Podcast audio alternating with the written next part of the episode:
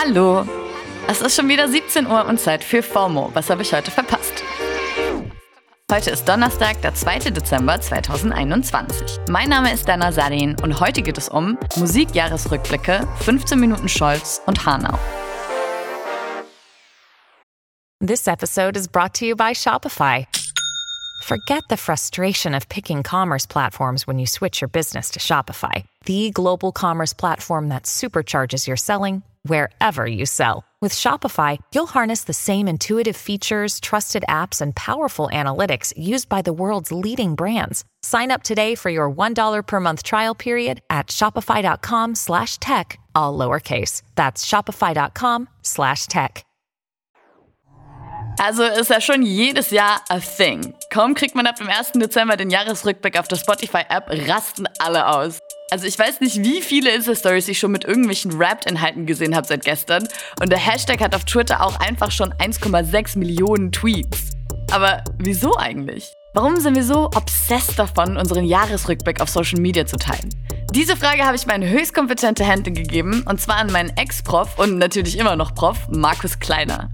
Er ist Professor für Medien- und Kommunikationswissenschaft an der SRH Berlin University of Applied Sciences und erklärt sich und uns das so. Heutzutage spielt Popmusik fast nur noch öffentlich eine Rolle, weil man überall Playlisten stolz hervorzeigt. Das ist so wie mein Auto, mein Haus, meine Freundin oder mein Freund, äh, mein Zwergkaninchen, mein Gummibaum, ähm, ja, mein Kaktus, was auch immer und zeigen will, guck her, ja, und gib mir Respekt für meinen guten Musikgeschmack, für meinen guten Style, für das, was ich mit der Musik über mich ausdrücken möchte.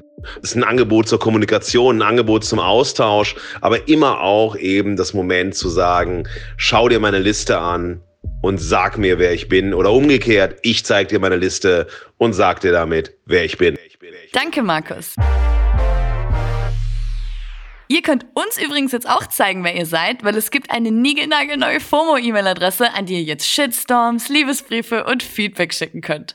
Das geht jetzt alles an FOMO at Spotify.com. Yay! Was auch in den Socials viel die Runde gemacht hat, ist der Auftritt von Kanzler in Spee Olaf Scholz bei Joko und Klaas.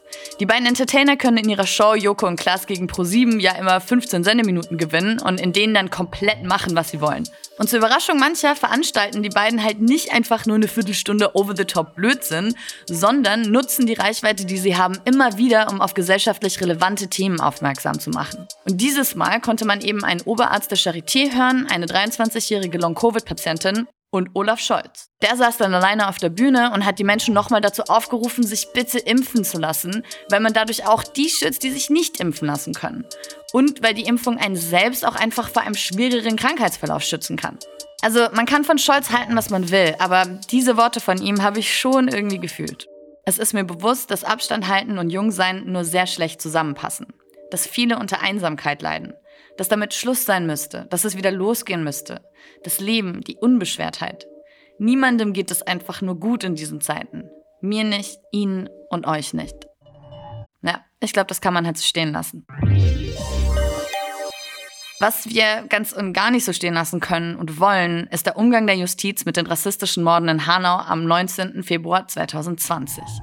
Da gibt es nämlich noch jede Menge offener Fragen und die Angehörigen der neun Ermordeten und Überlebende fordern nach wie vor eine lückenlose Aufklärung des Anschlags und politische Konsequenzen. Ihre Bemühungen haben jetzt dazu geführt, dass es einen Untersuchungsausschuss im Hessischen Landtag geben wird, der morgen startet. Die Fragen, um die es dabei gehen soll, kann man unter anderem auf dem Instagram-Kanal der Initiative 19. Februar Hanau sehen und die wurden vor allem in den letzten Tagen super viel geteilt. Wir verlinken euch den Kanal in den Show Notes. Was für Fragen das sind und worum es ab morgen im Untersuchungsausschuss gehen wird, hat mir Nevros Duman, die Sprecherin der Initiative 19. Februar Hanau, beantwortet.